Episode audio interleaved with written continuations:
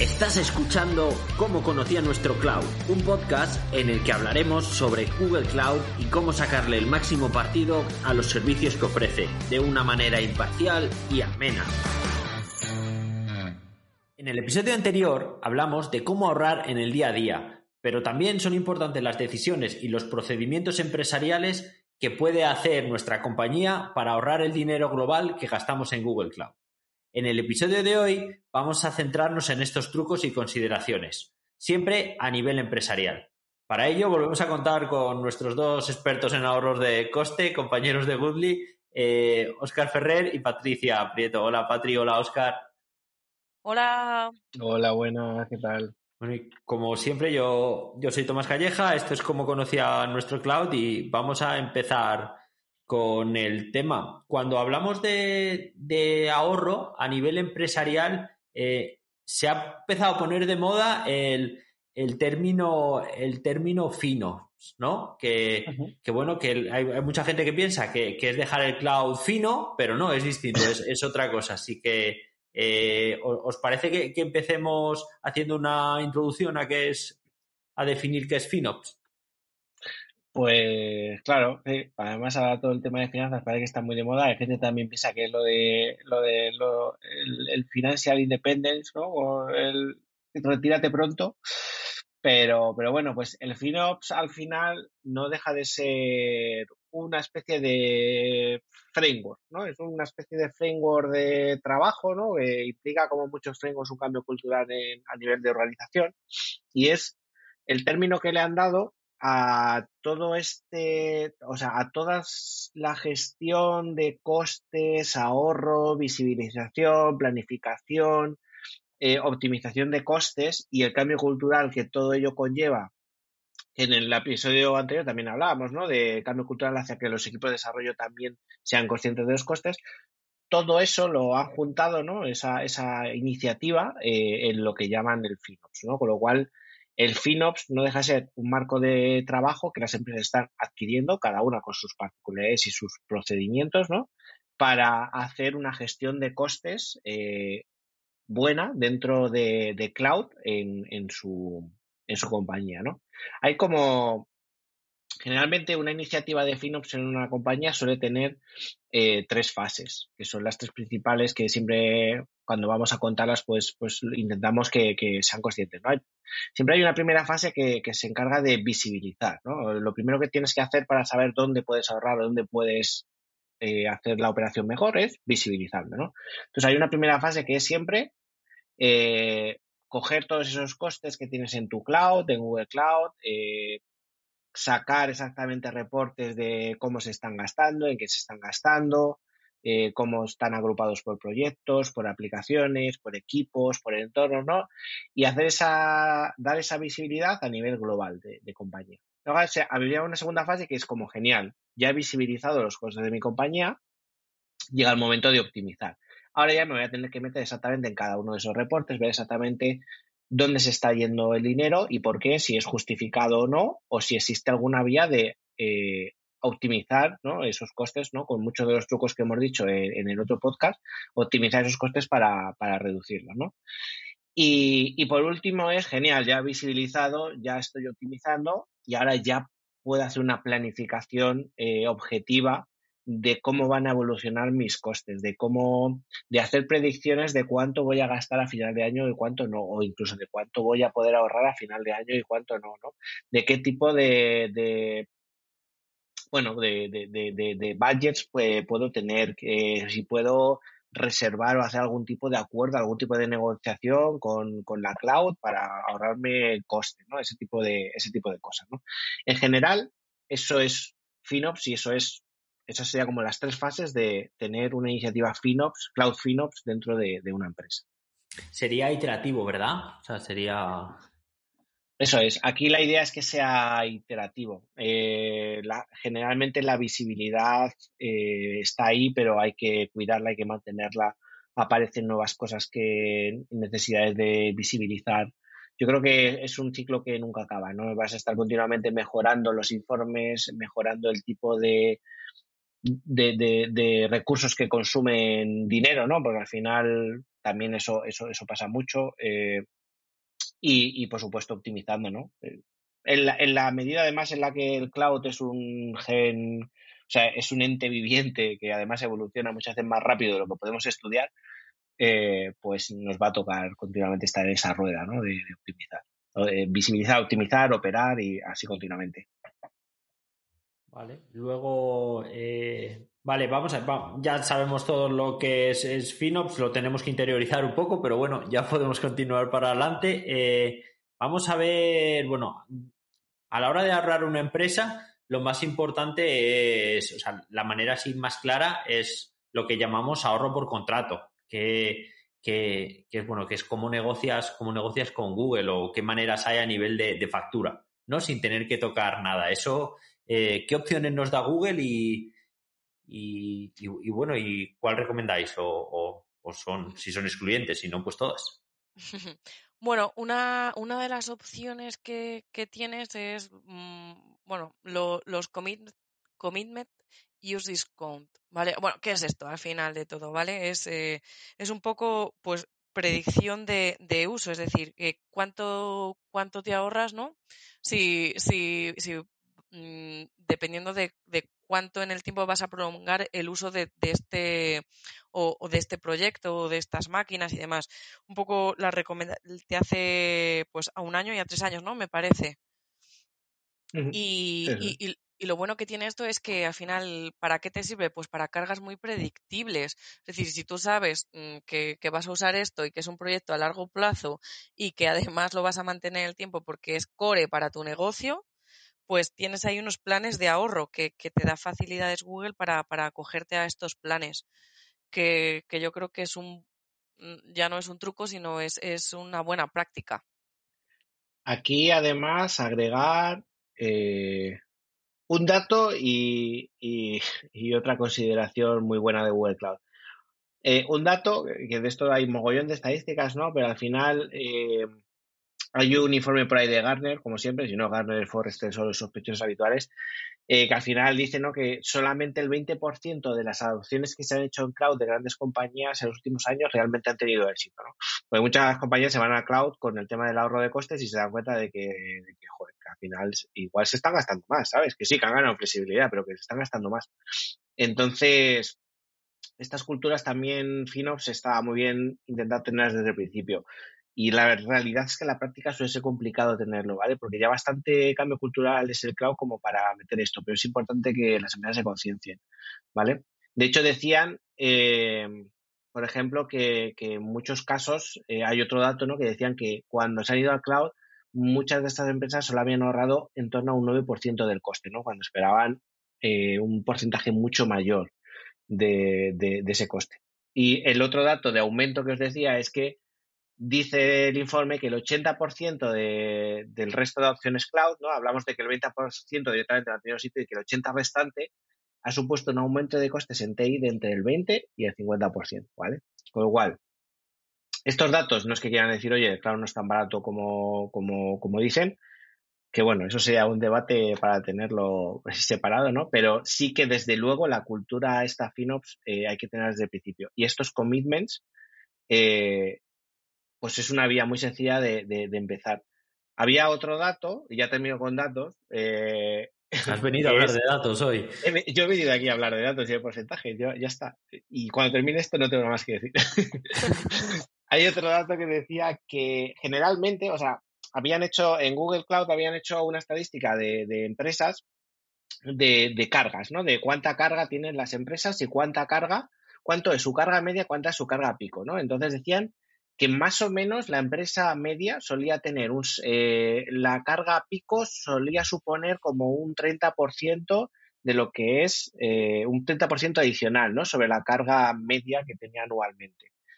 ¿Qué quiere decir eso? Que los commitments te permiten justamente coger y decir, bueno, a lo mejor no me voy a 70 por ajustar, ¿no? Pero voy a ver el 50% de mis máquinas que tengo desplegadas, ¿no? Y voy a hacer un commitment para ese 50% de máquinas, ¿no? Y automáticamente me permita eh, ganar ese descuento. Un, aspecto, perdona que te interrumpa, Oscar, un aspecto diferencial de, creo que es diferencial, no sé si lo han puesto los, los otros hiperescalares, las otras nubes, pero es que el commitment no, tú dices cuántos cores y cuánta RAM, ¿no? En plan apuñados. No tienes que decir 25 máquinas en concreto. De forma que es mucho más, más flexible, que luego, pues, si, si un proyecto se te, se te cae o lo modernizas, pues dices, bueno, pues esos cores eh, los muevo a GKE o, o cosas así, que es bastante flexible. Y hilando con modernización, también hay utilidades que, que, te permiten escanear tu legacy para, para, llevar a cabo la migración, ¿vale? Las puedes agrupar y además esto te, te, dan un reporte, un informe que ya te incluye estos commitments a un año y a tres años con estas utilidades, lo cual es bueno porque ya tienes una previsión de ahorro de costes incluyendo estos descuentos, ¿vale? Analizando tu legacy. Entonces, que, que es una buena opción. Sí, claro, pues aquí, aquí el, el, el, truco para que estos commitments sea, te, te, salgan, te salgan muy rentables es calcular el, la línea base, ¿no? El baseline, cuál es, y cuando estamos hablando de un lift and shift, ¿no? De un de tener máquinas que no escalan, es, es mucho más fácil ver cuánto, cuánto vas a gastar. Totalmente, sí. Vale, eh, para, para. Vamos a. El momento de la publicidad que nos da de comer. Eh, eh, pa, para Paradigma, como partner de Google, eh, también, también tiene. O sea, una de las cosas que hacen los partners de Google es, es encargarse de la facturación de, de, otros, de clientes finales. De forma que la facturación, el cliente al que paga es a Paradigma en este caso, en lugar de, de directamente a Google. Y eso, pues, tiene, tiene ventajas que nos va a contar Oscar. Venga, ha tocado. Sí, efectivamente. Eh, aquí hablábamos, estamos como en la sección ¿no? de ahorro por contrato que hemos llamado nosotros, ¿no? Lo que hablábamos de tener un contrato, ese commitment, ¿no? Antes. Y hay otro tipo de contratos, que es el contrato que tú puedas hacer con el partner. Como sabéis, eh, o si no lo sabíamos en Google Cloud, pues también suelen incidir bastante en un modelo de reselling en el que eh, Google Cloud tiene partners como Paradigma y nosotros como Paradigma podemos hacer reselling de Google Cloud, ¿no? Entonces muchos clientes, digamos, que nos contratan para hacer ese, ese de las cuentas, que por cierto, en Google Cloud ya sabéis que la parte de billing va completamente separada de Google Cloud, con lo cual eh, simplemente es, digamos, podría ser un medio de pago, paradigma y, y, nada más.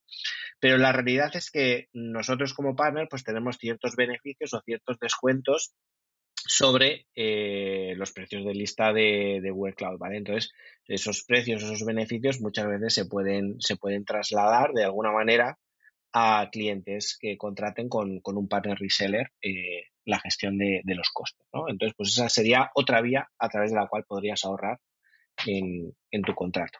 Sí, a veces no, no, no, tanto como dinero, sino como servicios, ¿no? De bueno, pues ya que llevamos la facturación como partner, pues pues estamos cerca y te damos consejos, te ayudamos en, en la facturación, te, te, creamos su billing account, ¿no? De forma que uh -huh. puedas controlar mejor tu coste. O sea, tiene, tiene aparte de, de, de, la económica, que bueno, eso ya depende de un montón de cosas, eh, sí, tiene otra, otras ventajas ir a través de, de partner. Vale, y aquí acaba el momento publicidad. eh, que continuamos con consideraciones de, vale, eh, mucha, mucha gente cuando va al cloud lo que le, le, da miedo es yo no sé cuánto me gasto, ¿no? Porque yo he dado aquí mi tarjeta de crédito o, o bueno, una línea y, y, y, yo no puedo mirar el tasímetro porque el tasímetro en el cloud va en diferido. Entonces, bueno, y, y no sé lo que gasto. Entonces es, un problema eso. Eh. ¿Qué, ¿Qué, soluciones da Google Cloud y el resto de nubes para, para minimizar estos problemas? A ver, hablando de Google Cloud, pues existen lo, los billing budget. Es que esto es un poco es, eh, ponme, ponme un stop por si la cago. Vamos, o así lo veo yo, ¿vale? Es decir, yo creo que me voy a gastar esto, ¿vale? Me pongo ahí un tope y esto me va diciendo si me gasto más, me gasto menos o si estoy cerca de llegar a mi límite. Que está bien, ¿vale? Que, que, está bien porque al principio pues no sabes mucho qué te vas a gastar, ¿vale? Pues lo que, hemos, lo que hablábamos en el capítulo anterior, pues le doy a mis desarrolladores la opción de usar eh, BigQuery y, y se pueden escanear todas las columnas, ¿vale? Entonces, pues bueno, esto te da un poco una idea de, de por dónde van los tiros me parece, me parece una opción súper útil. Y además que luego te, te, permite ponerte alarmas para saber hacia eh, si, está, si estás cerca o no de, alcanzar ese límite que tú te has puesto. Que entra un poco em, hilando lo que, lo que decía Oscar, visibilidad y tener un sistema de armado potente para ver si, si estás por encima de tus posibilidades o encima de tu plan de gasto. Para mí, los, los budgets que se pueden meter en Google Cloud me parece la buena práctica, una de las buenas prácticas que tendrías que poner desde el principio, ¿no? En tu compañía de adopción cloud. Nosotros en Paradigma, por ejemplo, cada vez que creamos un nuevo proyecto, aunque sea de sandbox, lo primero que hacemos es crear un budget, ¿vale? Con lo que creemos o lo que consideramos que debería ser eh, algo razonable para gastar. Eh, los budgets no son no son limitantes, ¿vale? Que eso es algo bueno y algo malo. me refiero, a mí me gustaría que me limitasen, ¿no? Pero, por lo menos poder elegir, ¿no? Que eso siempre por lo menos poder elegir, de no me quiero gastar más de esto, eh, me gustaría, ¿no? Pero la realidad es que los valles no, no, no hacen eso, sino que te, te, pueden avisar, ¿no? O sea, ellos van viendo el consumo que tienen y te, te, pueden avisar, pero no te van a limitar, ¿vale? Es verdad que, que te puede, lo puedes programar, ¿vale? Ya que, como ha dicho Patricia, estos valles te permiten generar alertas. Esas alertas pueden incluir el volcarla en un PubSub y ese PubSub una función que lea eh, ese evento de PubSub y automáticamente haga una desconexión de la billing account con ese proyecto que está generando ese gasto, ¿vale? En ese momento, sería, la manera más drástica, o sea, eso es tirar del enchufe, ¿no? Tirar del enchufe. totalmente, eso es tirar del enchufe, o sea, eso es como llamar al banco y decir, cancélame la tarjeta que me están gastando mucho, ¿no? Que alguien me está gastando mucho. Pues tal cual tiene las pegas que os podéis imaginar. Bueno, igual no las imagináis, pero tiene pegas. o sea, no, Es, un pausa, no es un cruci. Claro, no es un cruci de no me voy a gastar más. Google no te asegura que cuando le vuelvas a dar la tarjeta de crédito nueva, por decirlo así, ¿no? Cuando vuelvas a abrir el grifo, los servicios estén como los has dejado, ¿vale? Porque ten en cuenta que hay muchos servicios y también entenderlo, ¿no? Habrá muchos servicios en background o, máquinas eh, levantadas y demás que obviamente no puedes seguir teniendo levantadas porque no, puede, no puedes generar gasto. Entonces eso automáticamente lo tiene que apagar. Entonces eso no, te lo asegura, ¿vale? Pero bueno, esto para entornos de sandbox, por ejemplo, es súper útil. O sea, yo me pongo un budget y si llego a 500 dólares, oye, eh, tíramelo porque seguramente es que algo he liado en mi sandbox, que estoy probando cosas, algo la he liado y me estoy gastando más de lo que yo esperaba. Entonces me lo desenchufas porque además es un sandbox y me da igual que, se pierda, ¿no? Muy útil para ese tipo de entornos. Para, mí los valles, como tú dices, es un must-have que tienes que tener, pero siempre tienen que ir de las manos de las cuotas. Las cuotas es realmente lo que sí te limita, ¿no? Que dices, bueno, pues quiero tener como mucho tres máquinas levantadas. Eh, cuando creo un Cloud Run, bueno, no sé si os acordáis que se lió con un Cloud Run, ¿no? Que hubo un problema y eh, por defecto Cloud Run lo tenías hasta mil instancias y no sé qué problema tuvieron, pero bueno, pues no lo probaron bien y dejaron mil instancias haciendo llamadas a otros servicios. Y la factura fue fina, que al final acabó, acabó bien, ¿eh? les devolvieron el dinero, pero al pequeño desarrollador lo, le, le quitaron años de vida cuando vio la factura, y no sé si eran pues 60.000 euros o algo así que se habían gastado. Y desde entonces, bueno, pues se armó un poco de revuelo en las redes sociales y cambiaron el límite. Ahora el límite por defecto está de 100 máquinas, ¿no? Que, que bueno, que, que está bien pero lo ideal sería, sería eso, ir controlando las cuotas porque tú cuando haces un proyecto más o menos sabes qué cuotas vas a usar o no, sobre todo en los servicios. No sé si... Lo que pasa es que es, bastante aburrido, ¿no? El, ir seteando las, las cuotas por cada proyecto. Eh, Hmm. ¿Cómo, eso? Ahí, claro, efectivamente. Eh, te, iba a decir justo eso. Eh, quien nos esté escuchando a lo mejor y se haya metido en la página, en la sección de cuotas, eh, pues es, infumable, ¿vale? O sea, es infumable. Todos y cada uno de los servicios, que ya son muchísimos, pues están ahí. Y, y te digo una cosa, las cuotas a veces son entendibles de primera mano, como Cloud Run, que son instancias, a veces no es tan sencillo entenderlas. A veces tienes que entender bien el servicio para entender qué significa esa cuota, ¿vale?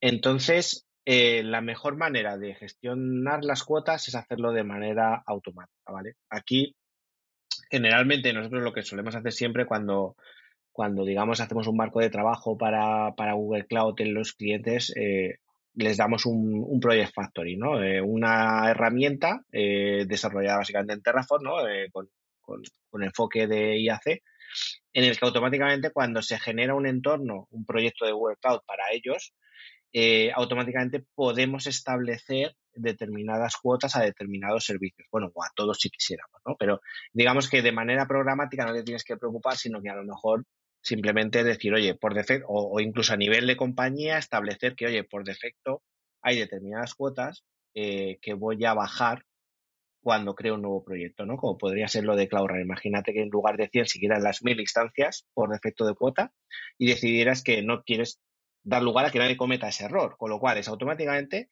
en mi Project Factory, cuando yo cree un eh, proyecto para un equipo, automáticamente voy a limitarle la cuota de Cloud Run a 50 mm, instancias.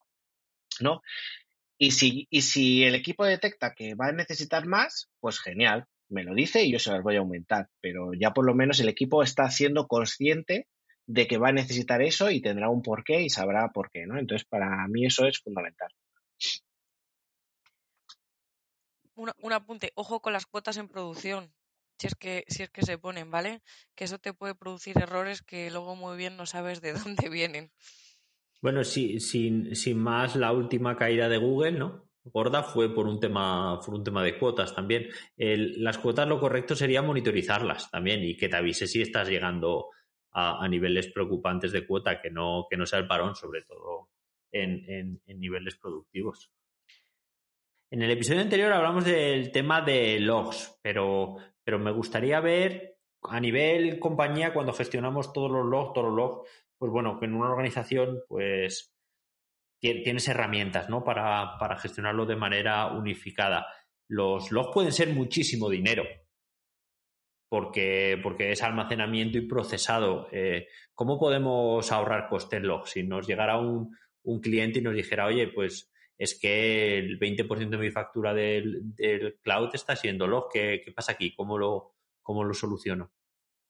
Bueno, tienes distintos mecanismos. Eh, al final, los más conocidos, mm, pues eh, el default retention, retention es cuánto guardo los logs y, qué logs qué logs guardo. ¿Vale? Yo creo que esto es ahí un compromiso también con entre entornos y, mm, y producción, ¿vale? Y sobre todo que esto es una, una, una medida que, que, también se aplicaba eh, en Legacy, ¿vale? ¿Cuánto quiero retener mis, logo, mis logs y dónde los voy a, a visualizar o, o, a guardar? Sí, yo creo que aquí lo que hablábamos antes en el otro episodio poníamos el ejemplo de los logs de networking, ¿vale? Que son una brutalidad lo que genera. Eh, y hay muchos otros logs, ¿vale? Temas de logs de auditoría que también se generan muchísimos, ¿no? Eh, entonces, bueno, pues ahí la clave es tener una buena estrategia de, de, por un lado, de exclusión de logs y de, por otro lado, de, retenciones, como decía, decía Patrick, ¿no? O sea, cuando generas un proyecto y de nuevo para este tipo de cosas los project factories que comentaba antes te pueden ayudar, es, oye, cuando yo creo un proyecto por defecto eh, voy a establecer los tipos de volcado de logs y cuáles voy a volcar y cuáles no, ¿no? Los, lo que llaman los sinks. Entonces, eh, jugar bien con las reglas de exclusión de logs para decir, oye, pues este tipo de logs de networking los voy a volcar. Eh, o no los voy a volcar por duplicado, ¿no? Porque a veces pasa que al final, por jerarquía, tú puedes decidir que de un folder para abajo estás volcando todos los logs de auditoría, por ejemplo, en un bucket que gestiona un equipo transversal al cloud en toda tu organización, con lo cual tampoco hace falta que a nivel de proyecto lo hagas, ¿vale? Porque ya hay un nivel superior en la jerarquía que te está volcando todos esos logs, ¿de acuerdo? Con lo cual, cuando crees un proyecto nuevo, pues acuérdate de excluir este tipo de logs en caso de que, de, que se dé el caso, ¿no? Y con las retenciones igual, oye, esto muchas veces viene de la mano de marcos regulatorios, ¿no? De, oye, yo tengo que tener los logs almacenados por narices, porque me lo obliga el gobierno durante estos, durante dos años, estos durante cinco años, ¿no? Pues si pasa algún incidente, hay algún acto judicial y me los reclaman. Pues ten claro esas retenciones y de nuevo, vuélcalas en los en los buckets, los logs, y utiliza lo que hablamos también en el episodio anterior, ¿no? Los ciclos de vida eh, para que esos blogs automáticamente a los cinco años pues vayan caducando y o los pasas a un archivo directamente o si los quieres eliminar, los eliminas. Claro, luego además dentro de los logs hay que se llama igual, el Cloud Logging, ¿no? Que es el sistema nativo de Google Cloud para almacenar los logs. Ahí nosotros tenemos capacidad de decir, oye, pues los logs, déjamelos una semana, que es cuando va a entrar mi equipo de desarrollo. ¿Por qué? Porque en producción esos logs los estoy mandando a, un sistema tercero y, lo estás pagando doble en el fondo. Pues el sistema nativo que está muy bien, pero si estás usando otro, te merece la pena ajustar, ajustar esa tuerca y puede ser mucho dinero. Eh, y que estás pagando dos veces y no lo vas a usar. Tener un poco, eh, yo sí lo recomiendo personalmente porque es muy útil para los desarrolladores, porque lo tienes integrado y desde el botón llegas, tiene búsquedas, en el fondo no dejan de ser, de ser búsquedas sobre muchos datos que Google, pues algo, algo sabe de eso y no lo hace tan mal. Pero, pero sí, claro, sobre todo si lo estás usando para otro, para desarrollo, pues bueno, pues no, no lo guardes 30, 30 días, que es el, el default, creo, lo puedes tocar. O incluso si quieres, pues lo puedes dejar más largo, pero eso sería para otro podcast, no para el de ahorrar, porque lo que haríamos sería incrementar. Antes hemos hablado del Project Factory y, ha salido por ahí la palabra IAC, ¿no? Pues bueno, pues si, hablamos de IAC podemos hablar también ahí de CICD y todo este tema de, nuevas metodologías de automatización y, codificación, ¿no? Del tema del cloud. Eh, esto, esto, esto es caro, es barato, se ahorra si lo usamos. ¿Qué, pensáis vosotros? Meter ahí a un millón de gente con filosofía de Bobs eh, tiene sentido en cuanto a dinero, ¿eh? no en cuanto a modernización, que ya sabemos que sí. Al final es un poco lo, lo que hablábamos antes, capacitación de equipos, ¿no? Más control, pero tienes que tener un equipo también capacitado para que pueda mantenerlo. Y luego, ¿qué, qué es lo que te ahorra? Eh, al final, pues automatizar siempre, siempre ahorra en coste operativo. Sí, te, te, puede ahorrar disgustos. Yo, yo, yo, aquí tengo la filosofía de eh, es malo no hacer nada y es malo de, del día cero al día uno intentar eh, estar a, a tope, ¿no? O sea, cogerlo todo porque no, no, no, lo vas a hacer bien y, te vas a meter una carrera que no tiene sentido. Pero a la larga sí.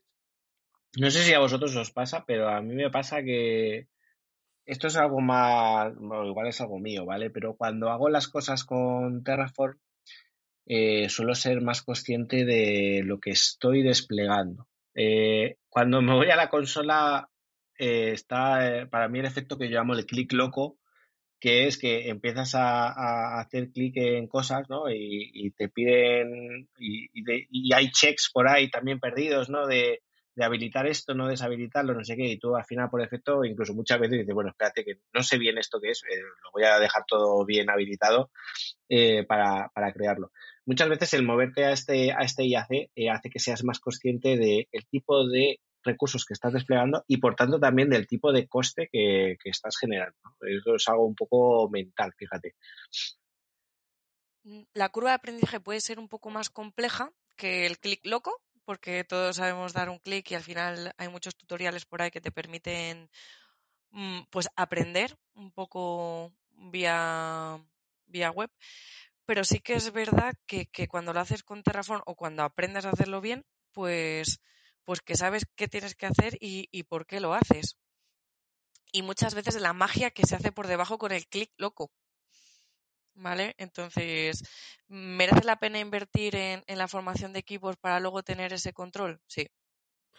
Vale, os voy a poner otro, otro caso donde yo creo que sí se ahorra mucho, que es cuando si creas un proyecto, una POC, una prueba de concepto o, o, algo productivo y lo has creado mediante el clic loco, ¿no? Que, acabamos de, usar tanto, ¿no? Y nos, lo has creado... vamos a, quedar con ese término ya, ¿eh? Sí, sí, sí, sí. Y, lo has creado a, lo clic loco. Eh, te cuesta mucho más parar ese entorno porque no sabes cuánto tiempo vas a tardar, o sea, lo dejas el por si acá, ¿no? El por si acá de entornos que termina a ser mucho dinero de yo no lo quito porque si lo necesito tengo que hacer una prueba. Si lo tienes terraformado te cuesta menos. Y estoy hablando de, que a lo mejor no es necesario tener cuatro entornos. Producción, preproducción, integración, desarrollo, eh, calidad, mm. cuando los puedes crear y destruir a golpe de, de clic controlado. Sí. Entonces yo, yo creo que por ahí a la larga sí, sí, te, sí, puedes ahorrar dinero. Eso justo lo comentamos también, yo creo, en el capítulo anterior. Al final IAC, ¿no? usar Terraform para crear esto es, la eh, eh, es necesario para luego hacer cosas como apagar entornos por la noche, ¿no? Entornos de desarrollo los apago por la noche. Pues indirectamente eh, no es que IAC de por sí te pueda dar ese ahorro de costes, sino que te lo hace de manera indirecta, ¿no? Una vez tienes planificado todo con IAC, te permite por las noches apagar un entorno sin miedo a que al día siguiente, cuando te, levantes, se vuelva a generar y esté mal. O lo que tú dices, Tomás, a mí me ha pasado muchísimas veces, bueno, me pasa todos los días casi, la realidad. Pues al final te puedes hacer una prueba rápida, empiezas a levantar máquinas y demás, y luego dices, ostras, esto espérate que... ¿Cómo, he llegado aquí, no? ¿Cómo he llegado aquí? Entonces dices, bueno, lo voy a dejar levantado, no lo voy a pagar porque igual no lo vuelvo a configurar igual y me hace falta durante toda la semana. Y a lo mejor las configuras ese momento y te hace falta, las has configurado el lunes y te hace falta el viernes para algo. Pero entre medias no las ha pagado, porque dices, no, no la pago porque no lo vuelvo a dejar igual. Y ya empezamos a dejar las máquinas más pequeñas, pauso, pero eso sigue, sigue, consumiendo. mejor tenerlo, eso que sea más esfuerzo, te, te permite más control. Vale, para, para cerrar este capítulo de, de trucos, eh, me gustaría centrarme en los puntos de, bueno, volviendo, volviendo al framework, ¿no? Iba a decir filosofía FinOps, al framework FinOps, eh, visualización y optimización, que, joder, estamos hablando de muchas cosas, pero el, que los equipos de desarrollo, también lo, lo hablábamos en el, en el otro episodio, que los equipos de desarrollo, que jefes de departamento, eh, departamento de gamificación, ¿no? Que, que debería o tendrá todas las empresas dentro de poco, todo eso, tengan, tengan los datos. Solo eso, solo el mostrarlo ya hace que se, que se gaste con más cuidado. Eh, trucos sobre esto para, mejorar la visualización y la, y la optimización de nuestra, nuestra organización en Google Cloud.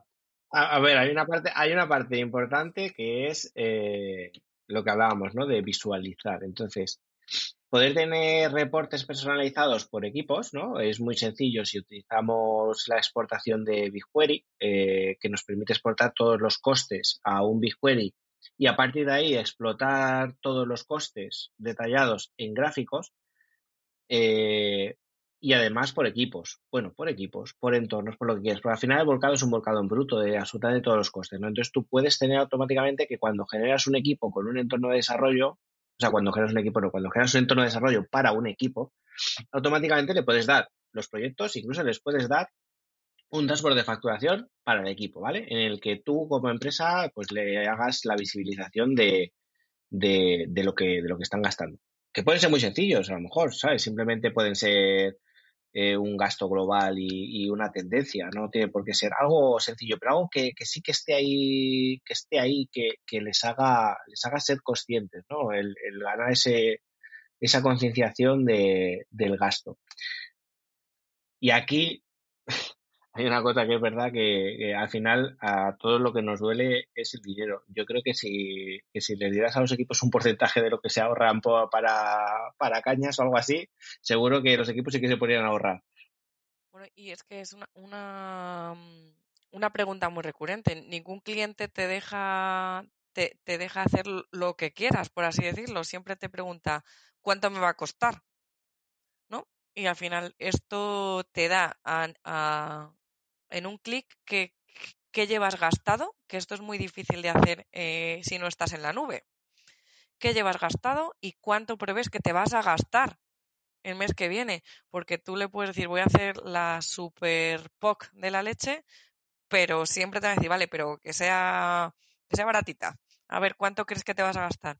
Y esto te da un poco una previsión de gasto también, que es muy bueno para decirle, oye, tío, hay que hacerlo sí o sí porque te, nos viene bien o lo necesitas y, además nos va a costar esto. Pues es, un, es una ayuda para también avanzar con, los clientes o incluso con tus equipos. Oye, te dejo hacerlo, mira a ver en qué puedes ahorrar para, para continuar con, el proyecto. Sí, aquí yo creo, que, creo, que un tema importante también es cuando estamos haciendo productos, sobre todo producto digital, que el coste es, o sea, el, coste en infraestructura cloud es un, es un determinante más si es viable o no el producto. Entonces hay productos que a lo mejor pueden estar muy guay y por no haber tenido cuidado, al final se decide que no, que no vean la luz, porque no hay eh, ROI, ¿no? No hay... Eh, uf, a ver cómo lo digo en español. El retorno de inversión. Retorno, de inversión. sí. Sí, a mí hay una cosa también que, que me pasa, que no, no, no solo es dinero, pero el dinero es síntoma de algo, ¿no? Entonces, tener esos reportes y de repente ver picos de consumo quiere decir que seguramente haya algo, estés haciendo algo mal. Entonces, también te ayuda un poco a evitar hacer las cosas mal. Hay veces que el pico lo ves y lo has cagado y dices, eh, vale, sí, ya, ya lo sé. Pero incluso hay veces que cuando el incremento de costes a lo mejor es más, es una tendencia, pero no, no tan un pico, eh, sí que es posible que estés haciendo algo mal, como lo que hablábamos antes, ¿no? Dejarte instancias en modo idle eh, cada vez que despliegas, ¿no? Y que ves que de repente todos los meses, aunque el tráfico es el mismo, el que tú recibes, eh, ves que todos los meses estás pagando un poquito más, un poquito más, un poquito más, un poquito más. Pues te, te tienen que saltar las alertas ahí y decir, oye, espérate, voy a revisar qué me estoy dejando, porque algo me estoy dejando que me está consumiendo, ¿no? Entonces también te puede ayudar eso. Mm, vale, eh, siempre, bueno, esto lo, tratamos en los Foundations, siempre es recomendable hacer una exportación de, del billing a BigQuery para, para, hacer análisis actual y, a futuro. Y yo añadiría aquí eh, que lo hemos mencionado en algún momento, ya sabéis que Google está haciendo, ha metido su, su producto, bueno, producto, un servicio que se encarga de hacer recomendaciones en todos los servicios de Google Cloud, pero es que esas recomendaciones que está generando el servicio de Google Cloud para ti en la consola, eh, ahora mismo ya están disponibles también a través de la exportación de BigQuery, ¿vale? Entonces, tú puedes programar que te haga una exportación a BigQuery de todas las recomendaciones que están sucediendo en tu organización y visualizarlas en un dashboard para tenerlo de una manera mucho más clara, ¿no? Y, poder empezar a ver que hay máquinas que deberías cambiarle la talla eh, y que te pueda listar exactamente dónde están esas máquinas, en qué proyecto están y que en un dashboard puedas ver claramente, oye, en el proyecto X hay 50 eh, máquinas levantadas que deberían ser, en vez de una talla grande, una talla pequeña. ¿no? Y automáticamente en un dashboard puedes ver todo ese tipo de recomendaciones. Genial. Y, y bueno, vamos a ir terminando. No sé si queréis comentar algún, algún último truco para, para cerrar. Pues no, se me ocurre ahora mismo algún truquillo, algún truquillo más. Eh, no sabría decirte, hay tantos, eh, ahora mismo no, no, me viene ninguno a la cabeza, así que recuerde. Yo creo que les hemos dado un repaso a todos.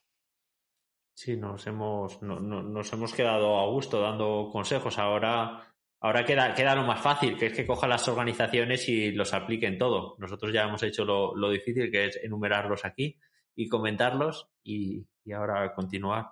Bueno, pues me gustaría daros las gracias, Patri y Oscar, por haber estado aquí, eh, dedicar este tiempo charlando sobre cómo, cómo salvar dinero y cómo, y cómo ayudar al medio ambiente, porque en el fondo lo, normalmente lo que consumimos pues también hace falta muchísima energía para, para hacerlo y aunque se haga en Bélgica o en un data center que no es nuestro, en el fondo también es nuestra responsabilidad. Y también gracias a los oyentes por estar aquí. Esto ha sido como conocía nuestro cloud y nos vemos en el próximo episodio. Hasta pronto. Hasta luego. Chao, Tomás.